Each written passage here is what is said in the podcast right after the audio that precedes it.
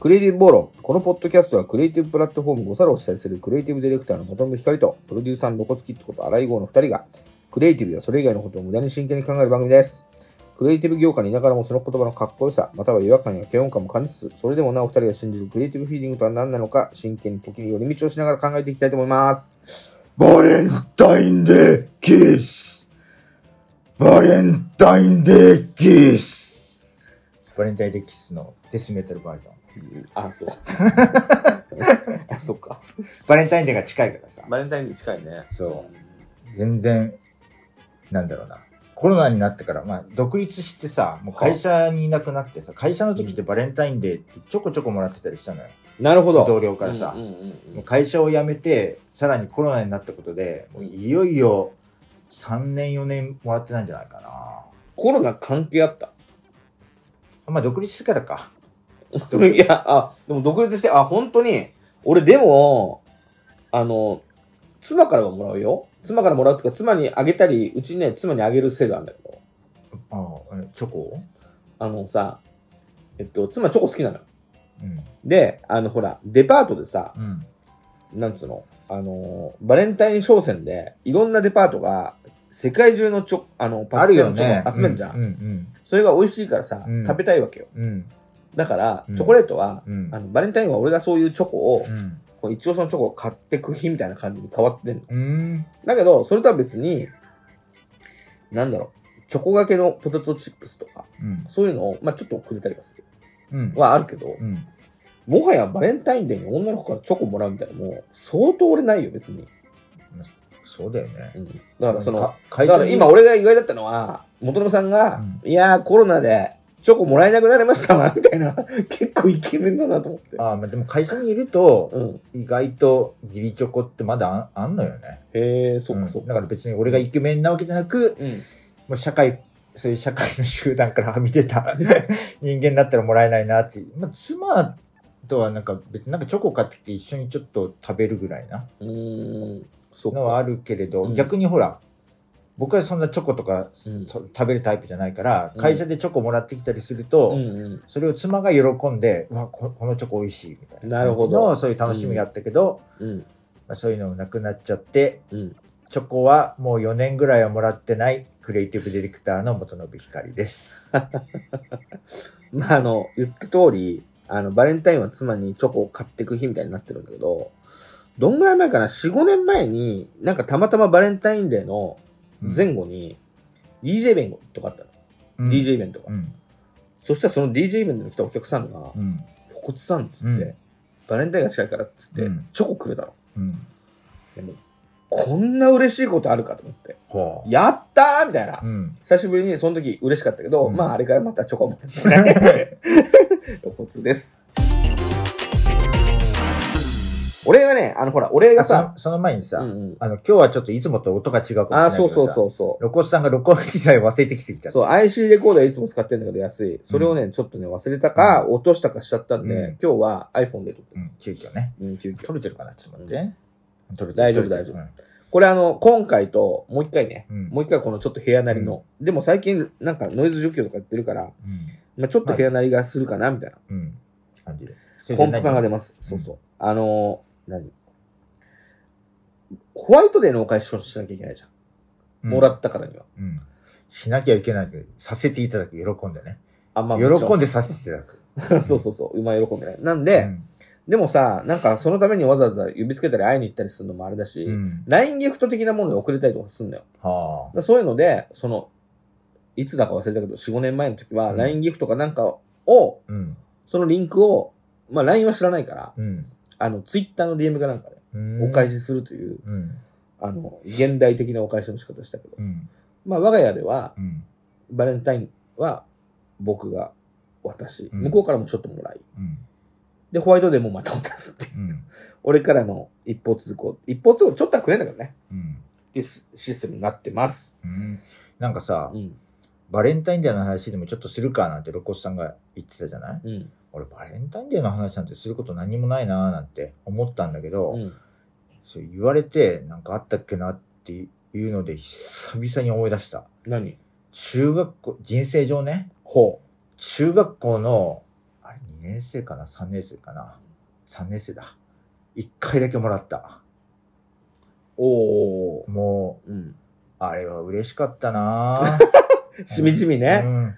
うん嬉しいよね。うん。あの、なんでもらえたんだろう。本当に冴えない、あの、中学生うんで、まあ勉強はできたけど、うん。うん。まあクラスのカーストの下の方だったと思うけど、カースト。うんうんスクールカースト、いわゆるスクールカースト、下の方だと思うけど、まあ、まあ、好意を寄せてた子にうん。もらえて、声よ寄せてた子に？うん、うっすらね、え心の中心の中では好きだったけど、好きなんかは当然言えないし、太陽に出てたのかな？まあ出てたんじゃない？まあ、と、くら、なんか隣になったりして仲良くもなったりしてとかなったけど、で、あの、もバレンタインデーの日じゃなくて、数日過ぎてから、まあ当然俺なんかもらえないよなって思ったら、数日過ぎたところで、あの、下駄箱のところで、その子急にやってきて、もはい、もう頼むって言われて、うん。おマジ？と思って。で、持って帰う。なんっで、その、二日遅れたのなんでですかね？タイミングはなかったのかな？それはわかんないわ。タイミングがなかったのか、うんお達し損ねて二日経っちゃったのか、うん。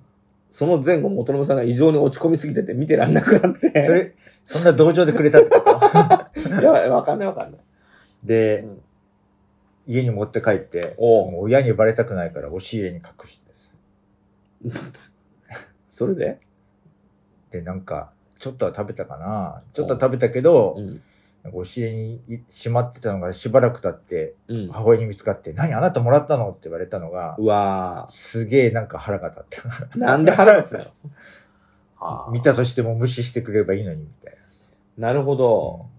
それぐらいしかないななんか、あの、義理チョコみたいなのはもらったことあるような気もするし、うんまあ、その都度付き合ってた女の子からもらったこともある気がするけど、別になんていうか、なんともないというか、うん。あ、の、特に自分の思い出となってるような感じじゃないけど、小学校1年生の時に、うん。近所の幼馴染の女の子がう、ん。なんかあの、何あれプラスチックの3本の棒にさ、イチゴが1つずつついてるみたいな。わかんない。うん3本ね、あプラスチックの、3つに分かれたプラスチックの棒に、3つ、イチゴがこうくっついてるみたいなチョコがあるの。それだ、駄菓子系？駄菓子っていうか、うんまあ、あの、まあ、駄菓子なのかな？駄菓子よりちょっと高いみたいな。うん。それを、バレンタインのチョコとしてうん、近所の女の子がうん。持ってきてくれたの。うん。で、なおかつ、うん。普段一緒に遊んでるんだけど、普段遊んでる時はその子乱暴者みたいな感じで。うん。で、俺が自転車の補助輪が取れるの遅かったの。うん。それをスパルタで、そんなこともできないのかみたいな感じで鍛え上げて泣きながら乗れるようになったりといかした。いつぐらいの話？小学校1年生はあ、はあはあ、みたいな。うん。女の子がうん、そのバレンタインの日にうん、俺に用があるっつってうん。来てさうん、家の勝手口のところでもじもじしてて、うん。何かなと思ったらチョコ出してきて、バレンタインチョコじゃん。つったら、お袋が喜んで、あらまーみたいな。それは嬉しかったね。うん、そうだようんね。そ、れ、それと、うん。4年前にもらったうん。チョコのその2つしかうん。思い出がない。なるほど。途中もらったことはあるけど、うんそんなに、え、マジ嬉しいみたいな感じで、うさらーっとこう過ぎてくるみたいそうありがとうみたいなね。つ付き合ったと、あれだと、な。うん。ややなんつうの？ぎ義理チョコではないけど、そうだね。ううんん。それをもらったことで何かの関係性が生まれ、生まれたり変わったりするわけじゃないからさ。そうだね。で、またさ、その近所の幼馴染の子がさ、なんかこう、ギャップじゃないけど、そうね あの、その乱暴なところとチョコ持ってくる時の、この、うん。なんだろう、照れてる感じ、うん。でそれとはまた別でさ、うん。あの、なんだろうな。いろいろあんのよ。その子可愛いのよ。うん。だけど、家がねうん、組み取り式の便所だったりするわけよ。はその、なんかこの、癖みたいな。そ、そいつん家行った時に、あの、トイレ借りるとめっちゃ臭い。けど、この子可愛いとかいろいろあるあ。の。ああ。で、乱暴してくるみたいな。わかる。なんか、なんかいろいろ要素が複雑になるよね。そうそうそう。それでね、うん。あの、今日何するって二人になった時に、うん。今日は親がいないからう、ん。マッチをすろうっていう日があるのよ。ほそうすると、ちょっと暗がりの部屋う。で、バレないように部屋暗くして、うん二人でお父さんがマッチコレクションしてるみたいなのあったじゃん、趣味。うんそれを二人で灰皿を置いて、二人で無言で、うん二人で火をつけるっていうう、ん今考えるとちょっとエロい時間そうだっね。ていう大人の面とかいろいろあって、うんもう、汲み取り式便所、火遊び、うん。乱暴う、ん。バレンタインチョコみたいな感じで、うんもう一生忘れられないんだよ。ちょっと小説っぽいもんね。ほんと、ほんとよ。うん。あの、なんだっけ、杉義治のさ、そう、杉吉春っぽいね。そう、赤い赤い花赤いや赤い花やってさ、うんあの、生理を見てさ、うん急に叫び出すみたいな、うん。あんな感じ、うんなんか、キュンプシッつってうん、引いて、それを二人でじーっと見て、じーっと見て、なんか距離も近いんだけど、うん何この時間みたいな。うんすげえっぽいじゃん。そう、3年生の時に引っ越してっちゃって、うんまあ、あの、忘れることはないですけど、うん高橋菜々子ちゃんという女の子でした。うんいい話だ。いいかな。うん。うんで、今日は、まあ、バレンタインの話もそこそこに、うん。今日は元信さんからの提案だよね、はトークテーマがね。うん。うん。有名人に会ったことがあるマウント。おー、なるほど、なるほど。うんほうほうほまあなんか、なんだろうな。大、大なり小なり、う。うん。東京に住んでるとって言うとあれだけど、うんうん有名人を見たり、うん、うん。関わったりすることうんうんってあるじゃんっていう。うん。それをなんか、俺こんな人に会ったんで、みたいなマウントするのが、うん。しょうもないけど、そう、しょうもなすなさすぎる感じで、俺はこんなの人に会ったことあるぜ、みたいな、うん。マウントタイムって感じ。あの、仕事はなしね。仕事ね。うん仕事で会った人は普通に仕事だから。まあ、あの、仕事関係でうんあったけど、うん。ちょっとまた別で、ニアミス的な感じでちょっとあった話もちょぴっとしたいな。あ、いいよいいよ。うんうんじゃあ、軽い感じで言うと、うん。あの、僕は佐藤二郎って役者の人が好きで、はあ。あの人と高円寺でさ、すれ違ったの。佐藤二郎ってみんな知ってるかな？あのあの、顔の四角い、あの、将棋の駒みたいな顔した、カニの背中ああ、な。佐藤ね。そうそう今、今すごい大活躍してる人だよね。そうそう。んあの人が道歩いてて、うんわっと思って、俺ファンだから、うん。声かけようかなと思ったけど、うん。でもあの、迷惑だしやめようかうんって一旦思ったんだけど、うんいや別に、うんこの先一生会わないし、多少迷惑かけてもいいかと思って、うんファンですって話しかけたら、うん優しく、なんか、ありがとうみたいな感じで話してくれたみたいな。うん。それぐらいの軽いのだったらう、ん。まあ、いくつかうんありつつ、うん。元信さんはどんぐらいのをなんか想定してる俺はうん、まず1個目。えっと、ある時あれ、社会人になってからだな。うんうん社会人になってから、うん今日は家でなんかお客さんが来て麻雀やってるって親が言ってたのよ。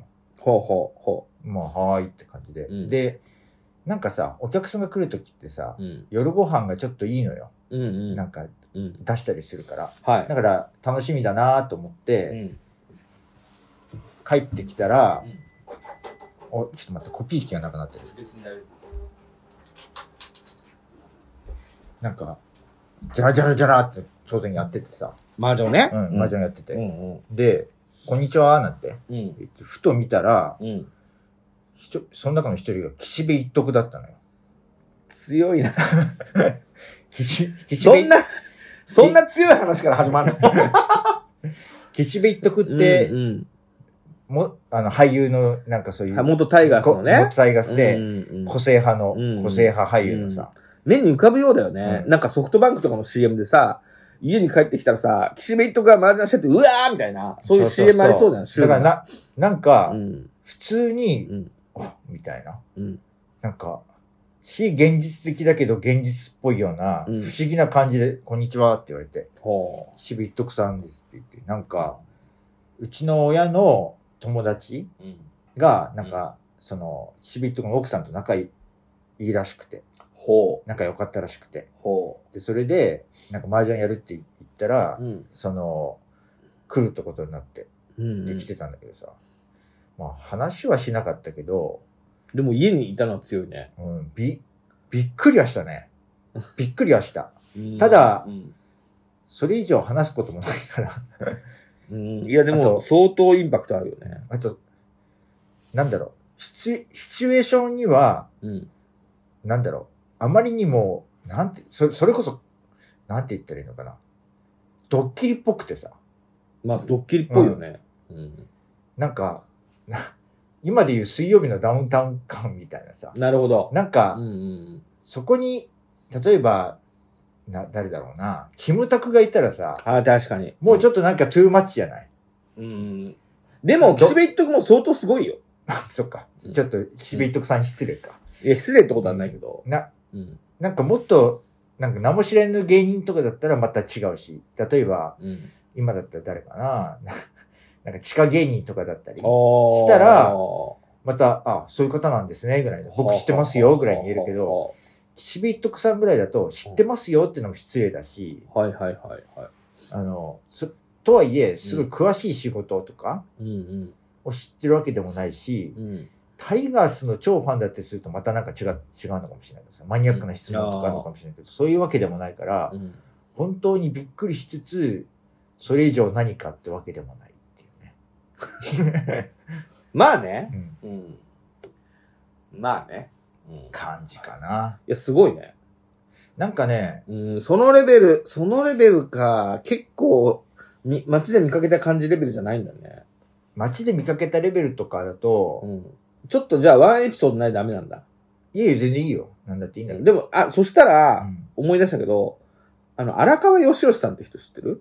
俳優の。あ知らない坊主頭で、うんえー、工藤関係の、まあ、顔見たら知ってると思うんですけど、工藤関係の作品を役者ああ、さんで、この関係によく出てくる坊主頭のそう人。あの子です荒川よしよしさんっていうのかな、うんで、アマちゃんとか出てた時期に、うんうん中野にさ、うん。え東中野にうん、なんかサウナがある銭湯があって、うん。ちょっとプラスいくらか払うとサウナ入るみたいな。うん。そこでさ、サウナ入ってたら、うん。荒川よしよしさんが入ってきた。の。うん。あ、この人、俳優の人だ、有名な。うん。で、まあ、おおーみたいな。で、芸能人を裸で見るみたいな。うん。おーみたいな思いながら、うん。まあまあ、でも、サウナだし、うん。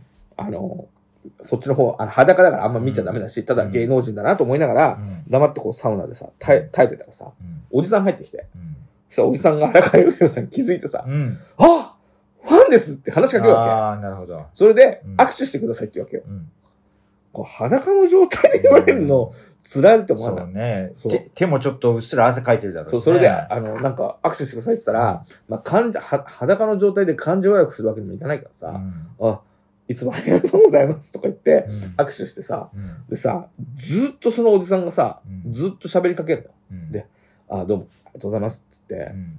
もう、なんていうか、うん。こういう人たちっていろんなところで話しかけられると思うけど、うん。こんな、サウナで裸の状態で、うん。こう、ぶしつけに話しかけてこられるってう、ん。ずいぶんしんどいなと思って。本、当だね。笑っちゃって、いや、やばいな、俺、あの、これ断れないよな、みたいな。そうだね。いや、ちょっと今、うんサウナ、マネージャーとかがいればね、また断ってくれるんだろうけどね。そうだね。そうだね。でもさ、裸でサウナでマネージャーいないしね。うんっていうぐらいかうん。じゃあ、な。うん。俺じゃあ、うん。ちょ超弱いエピソード。でも俺、今まであった中で、でも一番嬉しかったやつ。おー弱い。よ弱いエピソードだけど、俺の中ではすげえ嬉しかったあやつ。はいはいはい。小学校の時さ、うん。あの、小学校だと思うな、あれ。えっとね、えーザ・ルックっていう、あの、バンドあったの覚えてる？覚えてないか。いや、知ってますよ。シャイニングオンっていう曲、うんシャイニン、オン、君を。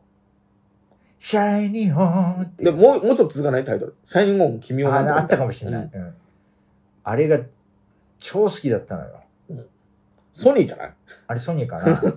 すげえ好きでさ、はで、当時ベスト10、ベスト10っていうか、なんかう歌のそういうトップ10、ベスト10、うんうんうんうんなんかそういう何でもラジオからばテレビからうんすごいチェックしまくってた子供だったから、もう、あの、ザ・ルックのシャイニオン、うん。うん。あの今週も上に行きますようにみたいなさ、はあぐらいまた絶妙なバンドの名前出してくるね。うん、うん。すっごい好きだったんだけど、ある日中野の駅前、うんうん。歩いてたら、うんうんザールックのサックスの人 がいて、うわーっと思って。まあまあまあまあ、なるほどね。やっぱねなうん中野と高円寺、うん。まあバンドマンが多いのよ。バンドマン多いね。うんバンドマン多い多い。でうん特にお僕の小学校の頃とか、うん。特に多かったんだと思うけど、うん。すっげえびっくりしてうん嬉しかったけど、話しかける勇気はなくてさ、話しかけられ、あの、話しかけられなかった。なるほど。でもあれは、うん。なんかちょっと俺の中ではすげえ嬉しいよ。まあまあまあ、ああ？バンドマンだったら、うん僕が、その、16、7の時はバンドブームで、うん。宝島とかもバンド一色。うん。で、テレビでもこう、なんつうの？それまでのミュージシャンっぽいバンドじゃなくて、うんここ店でやってるバンドみたいのが、うん。本物のロックみたいな、うんそういうね、あの、みんな思ってないよ。うん楽器はそう思い込まされるみたいなさ、そういう風潮がある中で、だから、出まくってるからさ、うんバンドマンって楽器にはスターなわけじゃん。うん。それがさ、ボガンボスのさ、パーカッションの人がさ、中央線乗り込んできて、うん。え、電車乗るのみたいな。うん。僕のもんだから。うん。あ れ売れてんじゃないのみたいな。電車とか乗っちゃうの。今考えればさ、バンドマンなんか電車乗るじゃん。乗るよね。だけど子供にはさ、ロックスターと思ってたから、ああ、そうか。電車乗るの？みたいうな。ん。で、その周辺で、俺新聞屋で住み込みで働いてたのよ。うん。それで新聞の勧誘してたらさ、うん。最近キングレコードからメジャーデビューした、うんまあこれはバンド名伏せるけど、うん〇〇のうん〇〇くんっていうボーカルがさ、うんすんげえ汚い、うん1万5千円ぐらいで、うんトイレ共同みたいな汚ねえ、さ、アパートをさ、ゴンゴンっつって、うん新聞取ってくださいっつって開けたらさ、うんそのボーカル出てきちゃったの。うん。先月メジャーデビューしませんでしたかみたいな。こんなとこ住んでるんですか？僕買いましたって言ったら、お前バンドマンこんなもんだぞって言われて。ガーみたいな。まああったよ。それ面白いね。言ったら悪いから、うん言ったら悪いからけど、う誰だかは。てかさ、と当時の新聞の勧誘も勝手に開けんだからすごいよね。いや、あのね、訪問販売法ってのうが、ん。その3年後に、うんあの、始まるんですよ。うん。だけど、鍵が開いてなかったら鍵開けちゃうし、うんまあひどいもんでした。うん。あ今のでね、うんババンドマンで唯一、うん。唯一でもないよな。今思い出せる限りで、うん。あ、はこんな風に会えることってあんだって思ったのを思い出した。なになにえっとね、あれは社会人になったばっかりの時かな。うん下北を歩い、下北のなんか外れを歩いてたのよ。うんうん。そしたらファミレスからパッと出てきた人が目について、うん。パこうやって見たら、うん。フィッシュマンズの佐藤真二さんで、はいはいはい。フィッシュマンズすごい当時好きだったから、うんうわ、佐藤さんだと思って、うんうん。本当に好きだったから、うん。なんかほん、初めてぐらい話しかけに行こうかなってちょっと思ったけど、うん。まあもう、気づかれたってなった時に、ものすごい閉じたオーラを出してさ、なるほど。壁に向かってこうやって、もう背中越しにして、でう、ん。そこに女の子二人が出てきてさ、うん。で、なんか当時の俺はピュアだったのかな、佐藤真二はずっと孤独な人間と思ってたらさ、女の子二人って食事するんだと思って、ガーンって 俺と変わんねえじゃん。裏切られたような気持ちになって、うんしょうもない感想。みたいな。結局それも話しかけられなくて。まあ確かに、中央線とかだとう、ん。バンドマンいっぱいいて、俺バンドブームすごい大好きだったから、うん。うんなんかち、吉祥寺で歩いてたらさ、うん。多分あ、ある、えっとね、なんだっけな、あれ、ワープってライブハウスがあって、うん。その近くを歩いてて、そこに向かってたのかわかんないけど、うん。曲がり角曲がったらさ、レピッシュがさ、うん。来たのよ。うん。メンバーで、こう、横にこう歩いて。うん。アーシャみた。うん。引き返したよね。へ おーと思って。レピッシュだと思って。う。うんとか、ちょっと焦ったりまあ、。当時だとそういう感じあるかもね。俺はね。うん。とか、あと、あの、僕中学生の時にう、ん。あの、岸野さんのさ、CD をさ、ワゴンセールで買ってさう、ん。死ぬほど聞き込んでたの。うん。あの、100円で売ってたからう。ん。で、そこに加藤健三さんとかう、ん。岸野さんが昔やってたバンド、岸野一さんって人がいるんだけど、がやってたバンドのうん。曲が入ってて、うん。当時その詳細分からず100円だから買っただけで、うん。それがどういう人か全然分からないで聞いてたんだけど、うん今、そこの人結構音楽やってる上で知り合っちゃって、うん。ああ、あの人たちと知り合えてしまったみたいな気持ちあるんだけど、うん。全然分かんなくてさ、で、岸野さんと別のことで知り合って、僕が昔やってたバンドね、みたいな話を、うん。話聞いてる途中で、ん俺が中学生の時買ったあの謎のコンプに入ってた、うん。あの曲、この人の曲だって気づいた瞬間あって、うん。ちょっと待ってくださいみたいな。うん。熊五郎2号って曲なんだけど、うん熊五郎2号ってうん、岸野さんの曲なんですかって言ったら、そうだよって言われて、ガーンって30分ぐらい、うん。あまだ喋ってんだけど、全然耳入ってこなくて、うん。えーこの人なんだ、すげえな、みたいな。うん。なんか、偶然じゃないんですよ。うん。そういうのが好きだから、うん自然とそういう世界にう、ん俺が、あの、こう、吸い寄せられて、リンクしちゃうのね。リンクして、うんあの、別にうん自分で手繰り寄せてそこに行ってるんだけど、うん感覚としては、うんめちゃめちゃすごい偶然が起きてしまったみたいな感覚になるじゃん。あ、わかるよ。そういうので、うん。まあ感動はししたけど、うん。まあ、超有名人ではないね。まあね。まあね。うん。有名、だから有名人、エピソードでさ、あの、その、弱いみたいなのあったじ弱いゃん弱い？みたいな。ちょっとめちゃ弱いエピソードだけど、みたいな。ん。妻にさ、聞いてみたのよ。うん。なんか有名、この、なんか有名人の話するっつったから、有名人と会ったことあるっつって。そしたらなんかね、なんかデパートでうんランドセル売り場にいたことがあって、うん。その時に結構いろんなうん芸能人が来たと。うん。例えば和田アキ子とか。あの、和田アキ子あったらインパクトありそうだね、みたいな。うん。あとどんな人が来たって聞いたら、ココリコの田中っていう、うん。絶妙な弱さだなと思って、え、まあ強いんじゃない？の 何度も言えない弱さだなと思って、うんなるほど、みたいな。で、それ、きなんかね、来たの覚えてるらしいんだけど、あの、子供、後輩のうん。子供が生まれたから、うん。プレゼントとしてうん。ランドセルを買ってあげるんだっうん。ていうのに来たの。うん。だ多分、冗談じゃん。早いだろう、みたい冗談？な。うんだランドセルだからさ。あの、出産祝いに。うん。出産祝いなのに、もうランドセルをプレゼントしてあげるっていう、っていう冗談ああ、なるほど。うん。で、あの、どんぐらいのグレードの買ったって言ったら、一番安いの買ってたんだっああ。冗談だからだ。うん。うん。ていうさ、なんかこう、なんとも言えないさ 全体的な、なんかほんのりした感じとかで、うん。何を話せばいいのかなって今日思いながら来たんだけど。うん。じゃあ、うん。本当にの極弱おう。なやつを行くよ。うん。なんかわかんないけうど、ん。まああんまりアピールしたい話じゃないけども、もうこういう時しかもう話すことがないだろうと思うから言うけど、うん。AV 男優と会う確率が高いんだよね。ほう。電車の中だったり、んうんなんだったり、あ、あの有名な AV 男優、名前は知らないけど、名前、名前知ってるような、しそのマニアではないからさ、うん。確実に見たことがあるみたいな、うんうん。レジェンド、うん。3、4人は会ってるかな。へえ。で、い一番間近で、まあ、電車で座ったら前にいたとか、うんうん。あれだけど、一番、まあ、生々しく見たのが、えっと、ネイチャーデンジャーギャング。はい。ネイチャーデンジャーギャング俺一時期すごい好きだったはいはいはいでライブに行ってたんだけど、うんうん。ネイチャーデンジャーギャングのライブに行ったら目の前で AV 男優なるく黒田さんだっけな？黒田なんとかさあんー。有名な人。がほ踊ってて、なんか仲いいらしくて。う。、なるほど。なんかうん。一本ミュージックビデオもやってる、うーん。あの黒田さんが出演してやってる。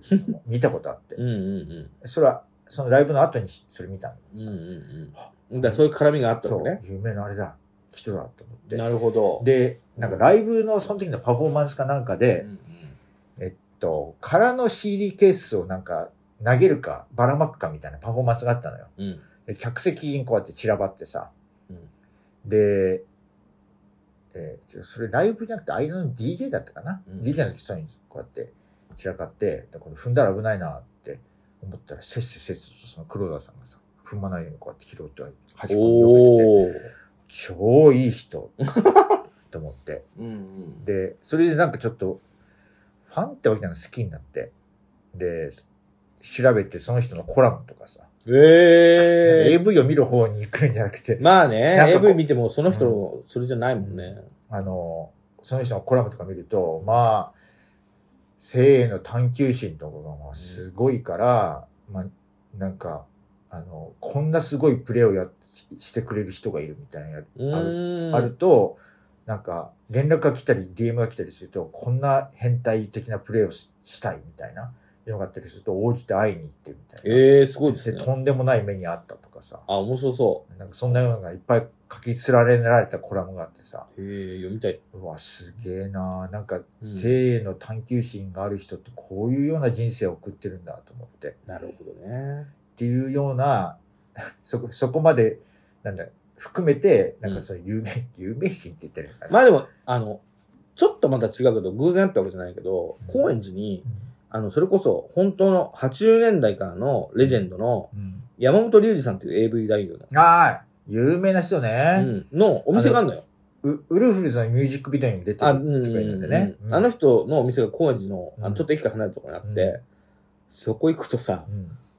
その、AV に関する裏話とかうん。がすごくて、うん。もう本当脳が痙攣するぐらい笑えるうの。ん。で、特に面白いのは、あの人、あの、日本の初期のスカトロビデオの立ち上げに関わってる。うん。うん。うん。でで、スカトロの人だよね。いや、スカトロの初期の人っていうか初期の人。うんで、、ビジネススカトロなの。あおしあそうなんだおしお仕事の人。そうなんだ。まだその、あの、需要が、シーンがあるってなくてなくて、ああの、スカトロみたいな、食粉みたいなそういうのが、あの、掘り起こせば需要があるかもしれあ、ない。うん。だから、リュウジうん、お前、うんこ食えと。ああ、それは大変だ。っていうのうを、ん。それの話がすげえ面白いんだけどさ、うん。頑張ってうん、うんこ食って、うんなんて。うんそしたらね、そのビデオがめちゃくちゃ売れたらしいの。うん。で、監督に言われて、うん。監督に言われうて、ん。あの、リュウジ売れたぞと。うん。次どうするって。こう、なんつうの、会議じゃないうん。で僕だったらう、ん。ご飯にかけますと。言ったら、それだってなって。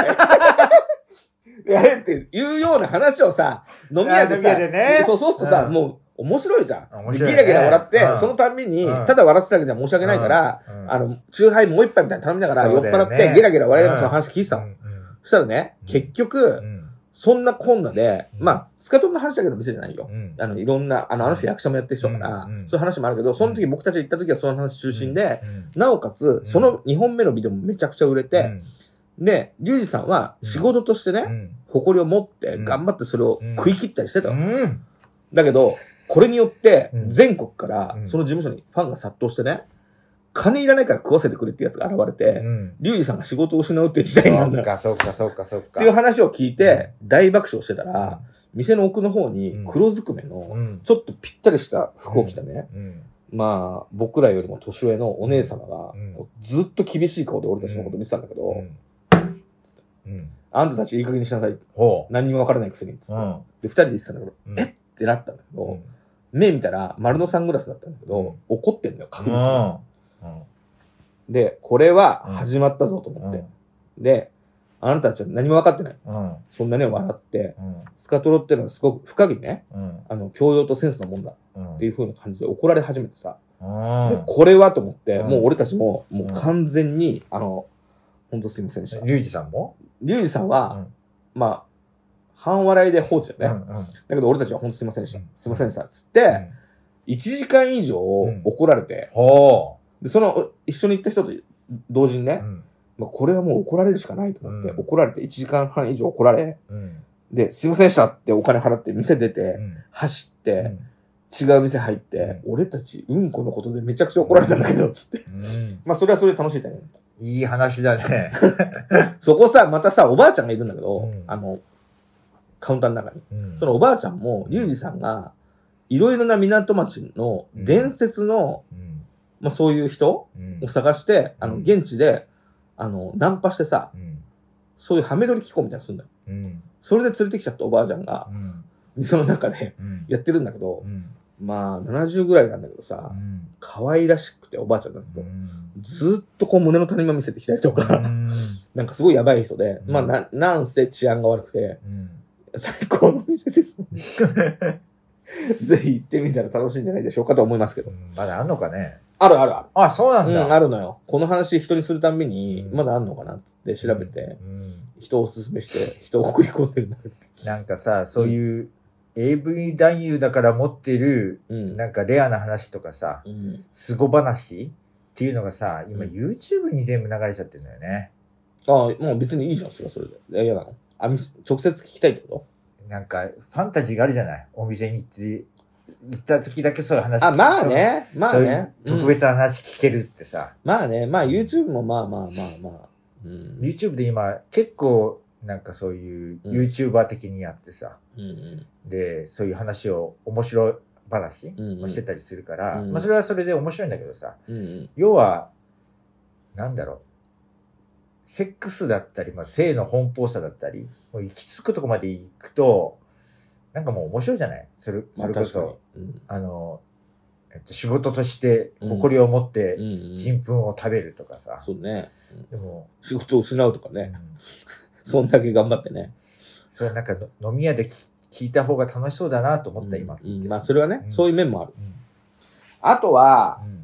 あの、ちょっと仕事で絡んじゃうけど、うん。仕事ではさ、まあ今の仕事でも展覧会とかでいろんな、まあ歌手の人とか、アイドルの人とか会う機会あるじゃん。うん。でまあそういうのはまあ当然さ、うん。ないし、うん。俺も前その洋服屋でやってた時に、うん。いろんなモデルとか、うん。ミュージシャンとかそういうのと絡んだりはしてたけど、うん。あと曲提供とかもしたことあるから、まあそういうのは置いといて。うん。でも、ちょっとその中でもこの話だけはちょっとさせてくださいっていううん。感じで、うん。あの、もはや正体分かってるんだけど、うん。ソニーにさ、うん。あの、スキマスイッチに似てる人が 有名人じゃないじゃん。いるじゃん。いやいやいや、そう、スキマスイッチに似てる人はいいんだよ、うんソニーに。で、一回だけ打ち合わせして、ディレクターでね。ディレクターで、まあ、元々さんも知ってる方なんだけど。で、一回だけ打ち合わせしてなんかで、うんその打ち合わせの内容はなんか流れたの。うんだから俺の中で一回やったけど、うん誰だか分かんない人にもやもやしちゃってなっちゃったの。うんそんで、いろんなパーティーに行ったり、うん。なんかそういうちょっと業界っぽい場所に行くと、その人がいるんだけど、うん。あれあの人見たことあるけどなんだっけ？ってなって、うん。ただ顔がスキマスイッチの人に似てるから、うん。あなんだっけな、あれ、なスキマスイッチかな？みたいな。うん。だんだんよく分かんなくなって、俺の中で。それで、あの、よく帰って妻に、いや、俺、なんか、スキマスイッチ今日見たかもしれないとか、うん。でもあれはスキマスイッチなのだろうかみたいうん。なのをうん。定期的に妻に話してて。うん。で、なんか音楽イベント、うん。ちょっとそういう人も来そうな音楽イベントにう、ん。その人がいるから、うん。いや、こあれ絶対スキマスイッチだわ。うん。スキマスイッチ今日あった。っていう風に妻に言ったりとかしてて、うん。あの、俺がスキマスイッチにあったかもしれないって話を定期的に妻にしてたの。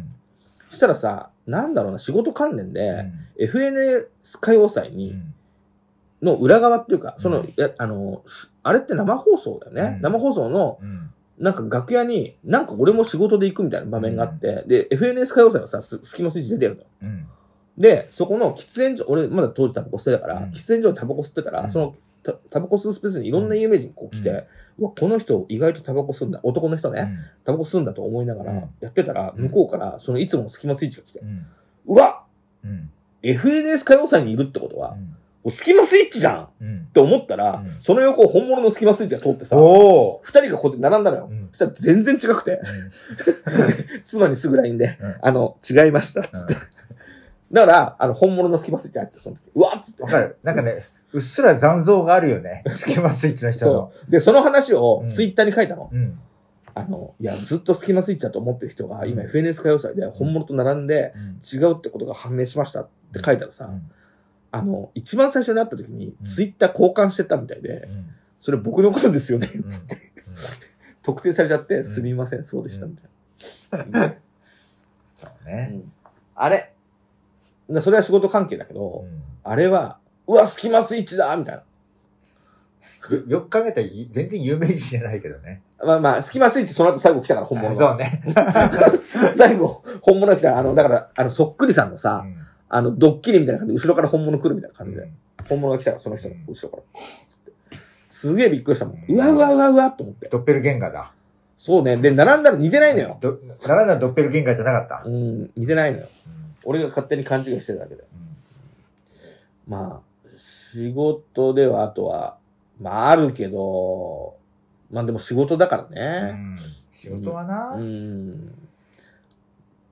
僕がちょこちょこ会ったり話したりするうん。のが、えっと、喫茶店に行くと、ほそこの常連さんで、う。うん。しょっちゅう原稿を書いてたりなんだったりするんだけど、うん。最近はさ、僕の方がライフスタイルが変わっちゃって、土日とかさ、うんうん。あの、子供の面倒を見てるから、昼間に行けないのよ。はいはい。で、ちょっといあ遊んだ後に落ち着いて5時ぐらいに行ったりするから、最近は1年に1回会うかどうかぐらいになっちゃったんだけど、うん室井茂さん。室井茂さん。女優のへ室井茂さんは本当にいい人だわ。え。え、いい人？うん。なんか喋ったりしたの？会うと結構喋るかな。ええそうなの？雑談だけど。ええだから顔もあ、あの、よく行ってる喫茶店にの来るってことそうそう、常連さんで。で、あの人結構物書き仕事もやってるから、確かにエッセイ書かれてますね。そこで書いたり、うんあと、なんか、えー、お礼の、そういうものをなんか送るときとかに、そこの喫茶店のコーヒー豆をさ、へ送ったえりするから、そこで送り状を書いてさ、でこれをマスターに送っといてって言ったりしてさ、結構大量にこうやってやるからさ、マスターもうん。なんかそういうのやってあげたりとかしたりとかで、え結構合うかな。最近はちょっと合わないけど。一度だけ、あ、やっぱすげえって思ったのが、うん。なんか、ご自身もなんか絵本の原作とかをやってるみたいで、うんで、それをまた、その絵本の読み聞かせみたいなのを全国で回って、興行としてやってらっしゃって、うんうん。で、なんか、よかったら、あのー来てくださいよって言われて、うん。で、その絵本を、こういうの出してんの、私、なんて言って、ううんちの子供に見せてくれて、うん。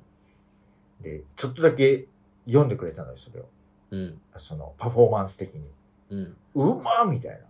うんなんか、そこのキャラクターに憑依して。だから、うんなんか、あの、絵本をプロが読むとレベル違うな、みたいなのたまにあるじゃない？読み聞かせみたいなので。なるほどね。あれを目の前にで見た瞬間、うんいつもは普通の、まあ、お姉ちゃんっはいはいはいはい。て感じの人が、うん。うわ、すげえみたいな。うんやっぱプロだわ、うんみたいな感じのうんちょっと牙をちらっと見せた感じね。ちょっとね、うん嬉しかった。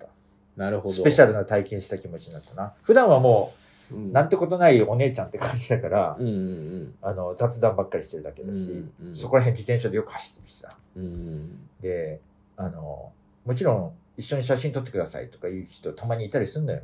はいはい2回ぐらい見たことあるかな、うんこの10年って。うん。うん10年ぐらいたまに見かける人って感じだから、うんロイさん。やっうん。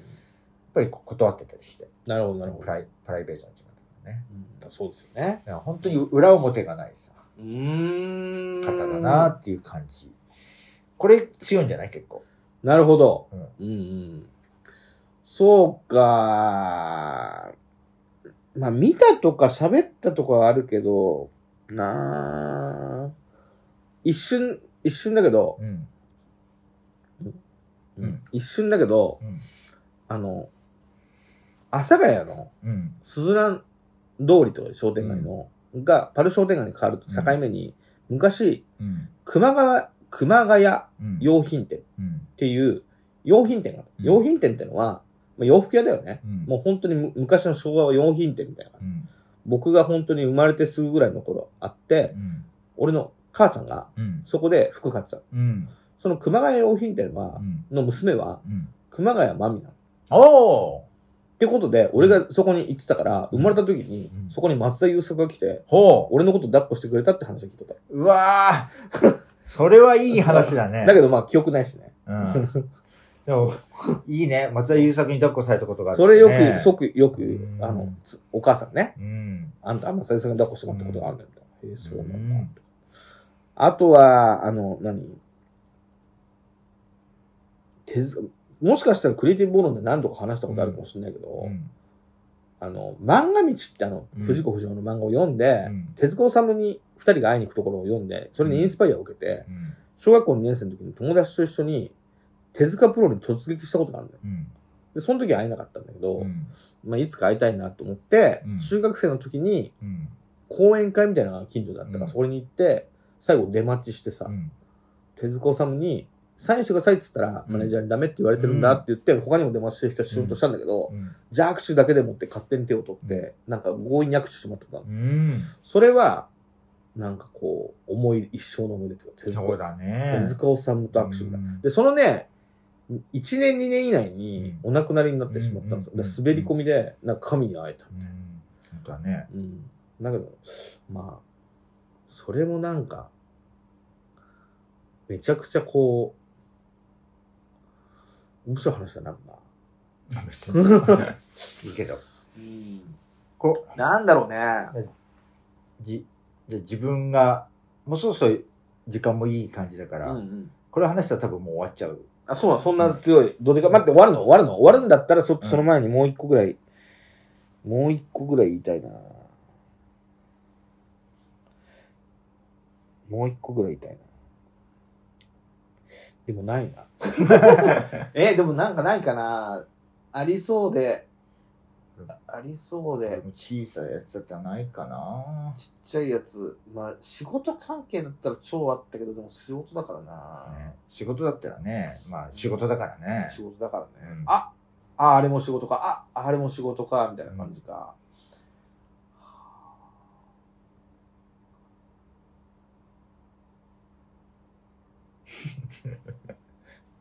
っても言えなかったりするよね。ね あるけど、やばい話、ああれだ俺一個あったわ。何？あの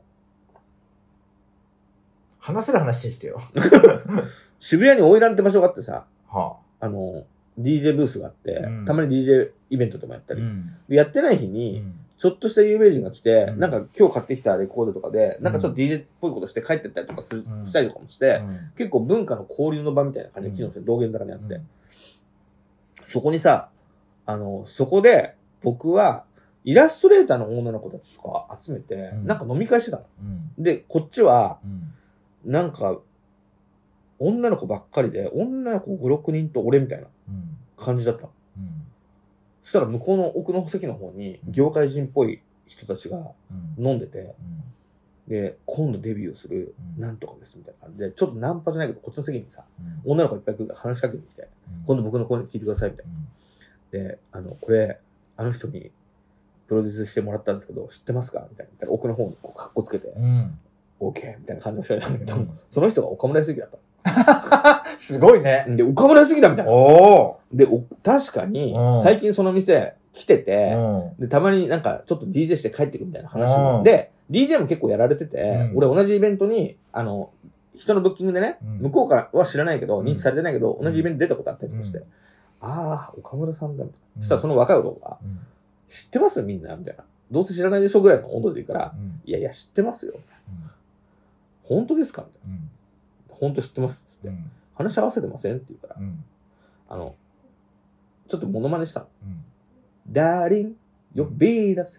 いつもフォーディションの日。みたいなのやったうまら、いうまっうまっ。ホーディションの日オーディションではホーディションって言うんだよ。あで、ホー、あ。てか、もうエピソードが飛ぶぐらい今、モノマネうまっ。いやいや、ま、うまくないけど、うん。とか、あの、いけないことかいとか、泣きそうになりながら歌うのとか好きで、うんいけないことかいみたいなのをちょっとやって、でもね、オーディションの日の、ホーディションの日のの後に、うんまるで順位だけ競う、フェイダーナウェイって一回さ言って、うんフェイダーナウェイって戻るみたいなモノマネをちょっとその場で軽くやったの。うんそしたら向こうで、ふっ、ふって笑ってたのよ。岡村さんが。ふって笑ってて、よしって思った。あったわ一個あった、一個あった。よかったよかった。出てきた。てか、てか、うまっいやいや、そう。歌、歌うまいね。歌うまくない。ま、ま、フォーディションの日ね。あフォーディションね。フォーディションエピ。ソード面白いけど、そ、その前に歌がうまくて。いや、歌うまくないけど。うん。あの人さ、あの、オーディションはフォーディションって言うし、うん。あなたが住んでるマンションはメンションだし、うんなんかかっこいいのよ。うん。それをちょっとやったら、うんあの、向こうで岡村さんがふって笑ってたから、うんああいつ歌ってんだ。知ってんだ、みたいな感じで、うん、ちょっと嬉しかったなっていう。反応いただけたと思って。うん何？岡村さん的にはうん、ふって横向いて笑っただけだけど、うん俺結構ほんと中学生が好きだったから、うんその場であんまり向こうにアピールしてなかったけど、う向こうは女の子目当てで話してたからさ、うん。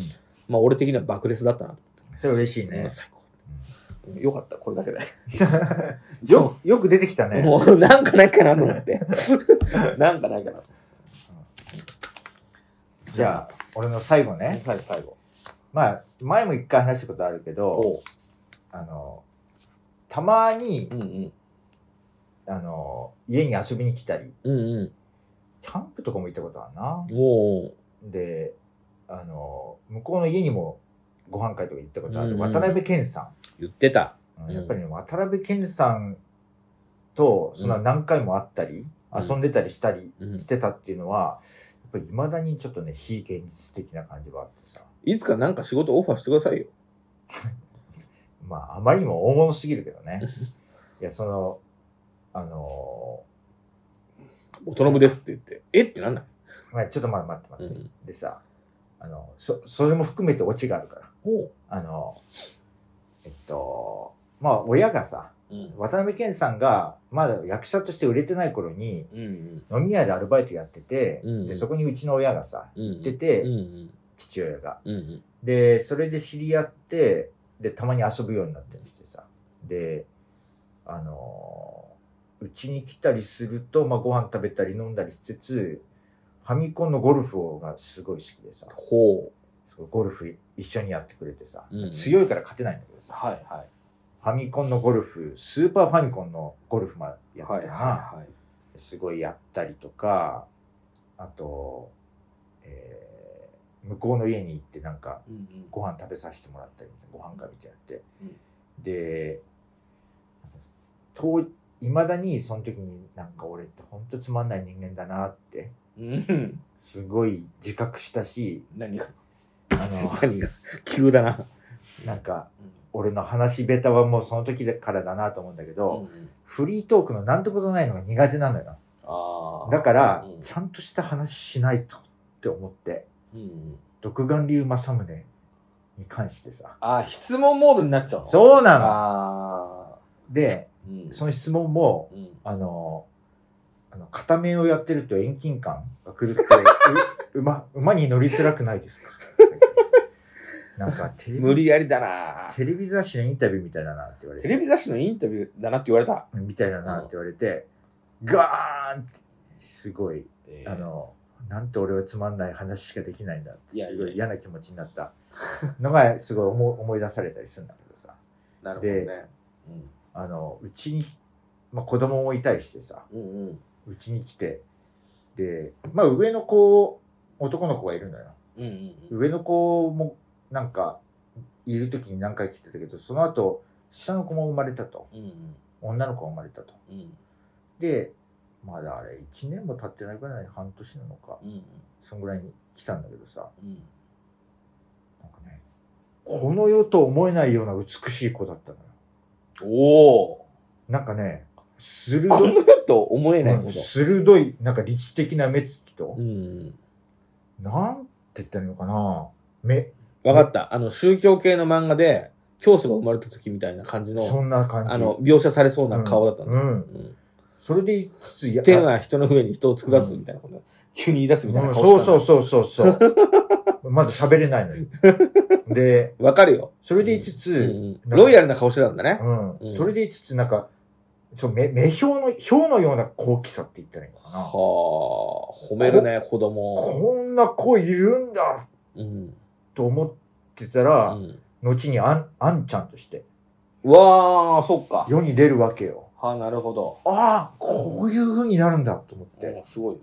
あまりの、うんなんだろう、やっぱりちょっと、なんか違うレベルの子っているんだなっていうのは未だにね、忘れられないへえ、すごいね。ものとして残ってるな。いやだかはあらそその後にうん。世の世の中に出なかったら多分忘れてるかもしれないけどさ、うん。あん、あんちゃんとしてさ、ああんってうん。いう役者として世の中に出てきて、ああ、そうか、みたいな。うん。あの時の子はこういうことなんだっていう、その後は知れたのはやっぱりちょっと良かったというか、なんかまあ、すごいだふ、ね。腑に落ちた。腑に落ちた。うん。まあでも、ってことは、もう子供の頃、あの、赤ちゃんの時からすごかったんだ。もうすごかった。すごい。へほんとすごかった。えー、で、でもまあ、渡辺謙さんうん。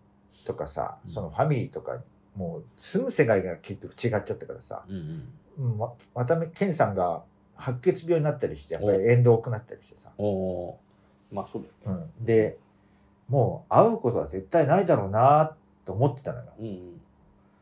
でも、一昨年かな。うんあの、パルコの仕事ちょっとやったじゃない？あの、えっと、て伊藤まりかさんのはいはいはいはいはい。展覧会の仕事で、うん。その、えっと、あれを作ったの、ジン。うんうんうんうんで、。その打ち合わせか、なんかジンを作ったのを、サインを伊藤まりかさんが全部入れてうんやるときだったかな、うんなんか、パルコに、パルコの、そういう、えっと、会社の方に行ったのよ。あの、商業施設の方じゃなくて。うんうんそこにいたら、誰かが渡辺謙さんがいたって言ったのよ。えー、と思ってう、んうわーと思ってう、ん廊下に出たら、いたのよ。うんうわっと思って、うんすごいドキドキしたけど、ここで話しかけなかったら多分もう一生話しかける機会ってないだろうな。うん思ってうんだって渡辺謙だよ。まあそりゃそうだよね。うんうんもう思い切ってなんかね、い次の仕事があるみたいですごい急いでたのを感じたけど、すいません。あの、渡辺謙さんでいらっしゃいますよねって言ったら、ああ、そうだけど。言言って、うんあの、昔すごいお世話になった元信、あの、君久の息子のあの、元信光って言いましてって言ったら、ああ、なんか覚えてるような気がする。みたいな感じで言われて、うん。はっきり覚えてるとは言ってくれなくて。へえ、かすかなんだう。ん、かすか、あ、もうかすかなんだ、うんと思って。うん。まあ、あの、もしかすると、うんもうああ今更あんまり近づきたくないし、なのかもしれないし、いやいやまあまあまあ本当に忘れてるのかもしれないし、うん。うんそこはわかんないから、あの時本当にお世話になりましたって言ったら、ああ、なんかまたねって言ってさ、うん去っていったんだけど、なるほど。まあ、それ以上のことは何も起きなかったなと思いつつ、うん。でも、もう一回だけ会えて本当よかったと思った。へえ、お忙しいですね。うんなるほどね。なんかもううん二度と話しかける。でも、すあの、うちの父親はさ、別にその後それを自慢することでも何でもなく、うん。あの話もしないけど、な年賀状とかも、あの、ケンさんの年賀状をデザインして作ってたりしてたのよ。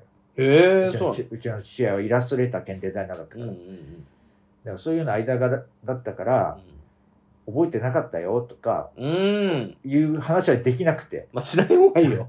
うちの父親にはその話はしてないんだけどさ。うんそうですね。っていうのが俺の中の多分一番でっかいうん。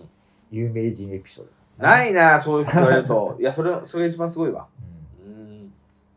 それが一番すごかった。っていう有名人、有名人会ったことあるマウント。うん。まあ多分自分が勝つだろうと思って手出したテーマだから申し訳ないんだけど。いやいや、そんなんない。でも、うん。面白さは岡村ちゃんの方が上だった。まあ、あの、関わり、めっちゃ弱いけどね。マッドアバカブ様への貢ぎ物。このコーナーは、えっ、と、文章を用意してたんだ。このコーナーは、えー、マッドアバカさん、あの、我が社のね、弊社の、えー、マスコットというか神、マッドアバカブ様に、えー、映画や本、まあ動画でも何でも、うん作品をね作品を、まあ、ご紹介して貢ぐというコーナーになります。えーどっちからやります？うちもいいよ。で今日俺からやっていい、うん今日はね、本持ってきました。えー絵本、絵本的なものなんだけど、うん。えっとね、子供が今8歳なんだけど、うん。まあ、2歳ぐらいから、うん。えーそうだな、6歳ぐらいまで、うん。絵本をさ、うん。俺レコードでぐるみなく、うんもうすげえ買ってたの。うん。もう、毎週絵本一冊買って買えるぐらい。えで、絵本も掘るとさ。なんかいろいろ面白い本があって、うんで、おしゃれなアート的な絵本もあるし、うん。仕掛け絵本もあったり、もしくは結構土着的なやつなんだけど、うん。話が異常に面白かったりとか、うんまあなんか結構いろいろあるな、みたいうん。な。で、結構毎週、週末はなんか大きい書店行って絵本をいろいろ買って、うん。で、ちょっとこれもこれも欲しいな、みたいなうん。ので、2本、2冊買ってきたりとかするとうん妻にうん。買いすぎって怒られたりとか、うん。すするぐらい絵本をさ、うん。買ってたのよ。もう絵本読む年齢じゃなくなったから、あの、買って帰ってない。うん。そうすると、絵本のコーナーに、ちょっと大人向けの絵本みたいなのも結構あるの。うん。仕掛け絵本のコーナーに、5800円ぐらいで、不思議な国のアリスのめちゃくちゃやばいさ、仕掛け絵本が売ってたり。あ、持ってる俺それ。あ、本当？ううんん。とかさ、あれはやばいね。うん。あ、やばい。うん。うん。とか、そういう感じでうん、これはすごいけど、うん。これは子供向けじゃないけど、俺が欲しいな、みたいな。うんそういうのがある中で、でもそんな買わない。けど、これはつい買っちゃったってやつで、これはね、翻訳できない世界の言葉。うん。まあ、いつか子供もこれ読めると思うんだけど、うん。これ何か、あなんか自分用にまずは買っちゃったって感じ？これは自分の本。子供にはまだ読ませてない。うん。そういう絵本ディグをしてる中で、うん。大人向けの絵本っていうのがあるなーっつって、うん。たまにそういうのも買ったり、これはあの子供じゃなくて俺が読むようだみたいな感じで買ったりとかもしてたんだけど、その中でも、これはいいなっていう。で、これはあのイラストレーターの人がね、うん書いてるんですよ。いいろんな国に住んだことがある、エラ・フランシス・サンダースさんというイラストレーターが書いた絵本。うん。で、いろんな言語の中のうん。翻訳できない言葉って、全く翻訳できないわけじゃないんだけど、うん。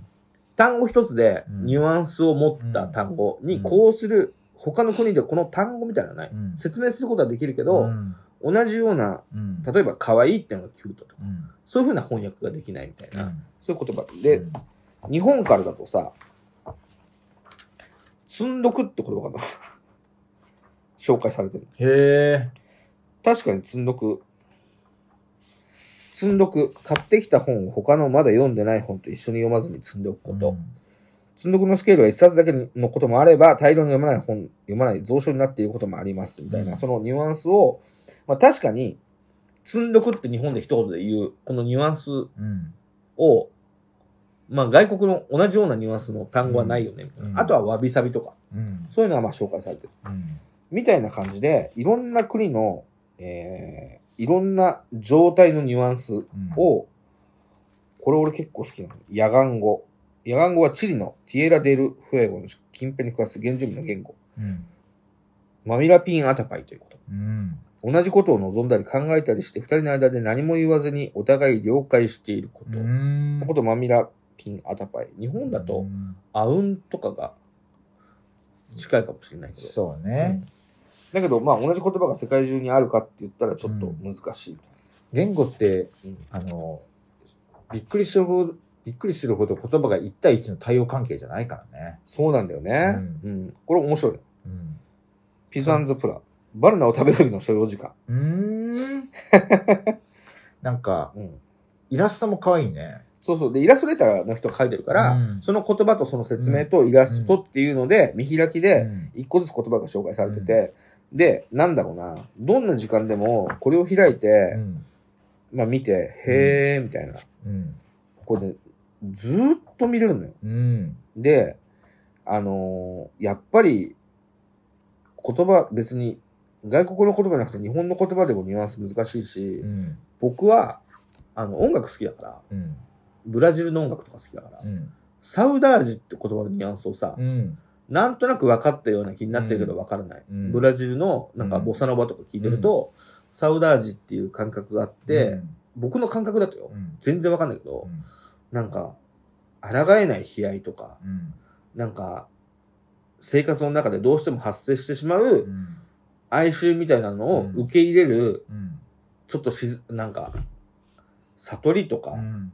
でもそこには、うん。そこ、そういう状況も愛すみたいな、なんかこう、ふわっとした、そういうニュアンスがあるのかなみたいな。で、ボサノバとかブラジリアンミュージックと一緒に聴いてるから、そこにはさ、なんかジャジーなコード感とかも、その言葉に乗って、俺にはなんか印象づいてる。みたいな。わかんないけど、そういうニュアンスなのかなって思ってるけど、でもさ、バイレファンキっていう、ブラジルのゲットーベースを聴いてたら、リズ、すっげえ速いリズムボックスの上で、サウダージサウダージって絶叫してる曲があったので、それ聞いたときに、え。あれ？と思って、俺が思ってるサウダージと違うかもしれないが、、もしかしたら俺が思ってるサウダージと同じかもしれなくて、そういうのを乱暴に絶叫したくなることもあるのかなとか、それってどっち、どっちがどっちだかわかんないじゃん。みたいなのを考える時間って結構豊かだと思うんだけど、そういうのをね、ずっと考えさせてくれるう、んすごくいい本。ちょっと見てほしい。いや、これいい本だよね。俺も買おうかなと思ったわ。うんなんか、あ、もう、なんだろうなうん。タイトルだけで惹かれるよね。翻訳できない世界の言葉。うんうんいいでしょ？パンに乗せて食べるもの何でもぜ全部っていうのを、ポーレックって言うんだ。うーん。丼の頭みたいなニュアンスに近いね。それがうん、あの、カツ丼だろうが天丼だろうが。これいいな。スウェーデン語。えー水面に映った、えー道のように見える月月明かりのことを、モンガータって言うんだ。へえ。なんかの、なんだろう、慣用句的に使うのかもね。うん。導いてくれる的な。うん。なんか、ね、えっと、日本語の、そういう、例えば、なんだろうな、なんか、あ、アスナロじゃないけど、なんかそういう、明日なろう、なろう、なろう、明日なろアスナロ、アスナロってなんだっけな、なんかまあ、本当に日本の昔からの言葉じゃないと表現できないような、なんか天気の状態とう。かさ、うーん、はいはいそういう。ような言葉っていろいろある、なんか今うん。パッと出てこないうんんだけどさ、うん。だから、そういうのだけはうん。結局、あの、いろいろ難しい概念とかはさ、うん。あの、日本語って全部中国語でつ援用して使ってんだけどさ、ほうほあの、そそういうのだけは表現できないっていう日本語として残ってたりして。あのさ、知らねえけど、あの、エコのことで、もったいないってなんかローマ字で海外にさ、うん伝えてたじゃん。あれって翻訳できないのかな？できるか、さすがに。できるでしょ。全然できるでしょ。もったいない。うん、難しい概念でも何でもないからね。なんであんなローマ字で？本来あるべき姿がなくなるのを惜しみ、嘆く気持ちか。結構ニュアンスですね。もったいない。うん、そっか。実深、うん、実は奥深いね。もったいない。だからあんなジャパニーズもったいないになっちゃう。うんまあ、もう本として素敵だね。もそう。でね、これね、う。うんあのーシリーズがあって、まだ買ってないから買おうと思うんだけど、これは翻訳できない世界の言葉という本です。で、誰も知らない世界のことわざって本も同じシリーズ。うん今回は、このエラ・フランシス・サンダーさんの翻訳できない世界の言葉をマンダーカワさんに見継ぎます。うん。なるほど。どうでしょいいと思います。う はいはい。じゃあ次本さん。次僕ね。うん。なんか、ちょっと前にロコスさんにそれ見てみなよって言われてみたほ映画、う。なんか言った？船を編む。ああ見てみた。おー。船を編む見てみたんだけど、うん超いい映画だった、あ、よかった。よかった。うん。な、うん。なんか、内容としては、うん。えっと、まあ、あるし老舗の出版社うん。が、えっと、辞書、辞書を出してて、で、辞書っていうのはとてつもなく手間とお金がかかる割にそんな売れないっていうさ、ある種その会社の文化的な中核を担いつつ、稼ぎ頭では絶対ない。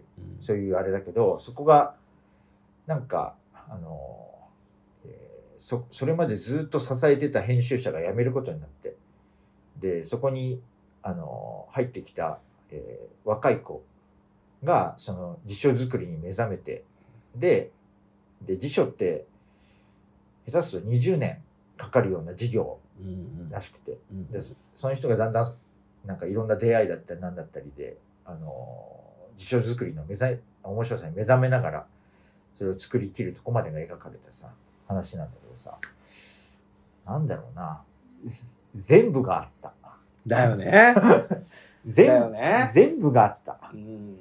なんかあのなんか言葉っていうそういうなんかあその辞書の名前がさ大都会って言ってうん。だ大に漢字の渡るうんに海って書いて大都会ってあいう。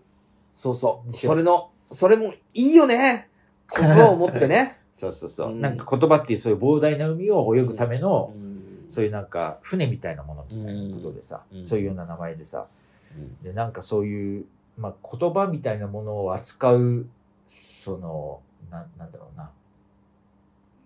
丁寧なアプローチって言ったらいいのかな。そうですね。あとうん。なんか、真摯に向き合わなくちゃいけないもの。うん。それでいて、うん。時代とともに言葉ってさ、使われ方だったり変わっていくもの。うんだから、今、そういう辞書を作る意義とか、言葉とどう向き合うかみたいなところも、そういう描かれてるし、うん。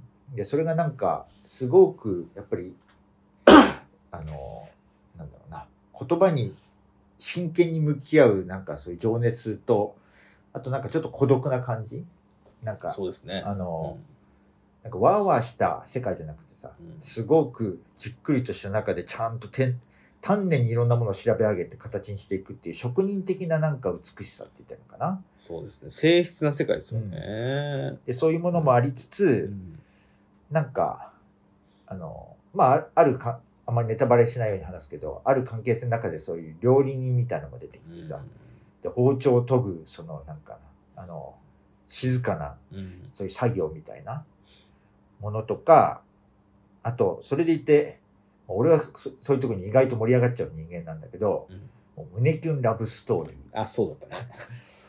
胸キュン、胸キュンラブストーリーにもう途中でなんかもう立ち上がっちゃうみたいなさ。え、映画を見たのね？映画見た。映画。アニメもあるんだよアニメもね。アニメはさ、今、簡単に見れる状況じゃなくて、あ D, D ストアだと見れたなあ、そういうことか、そういうことか。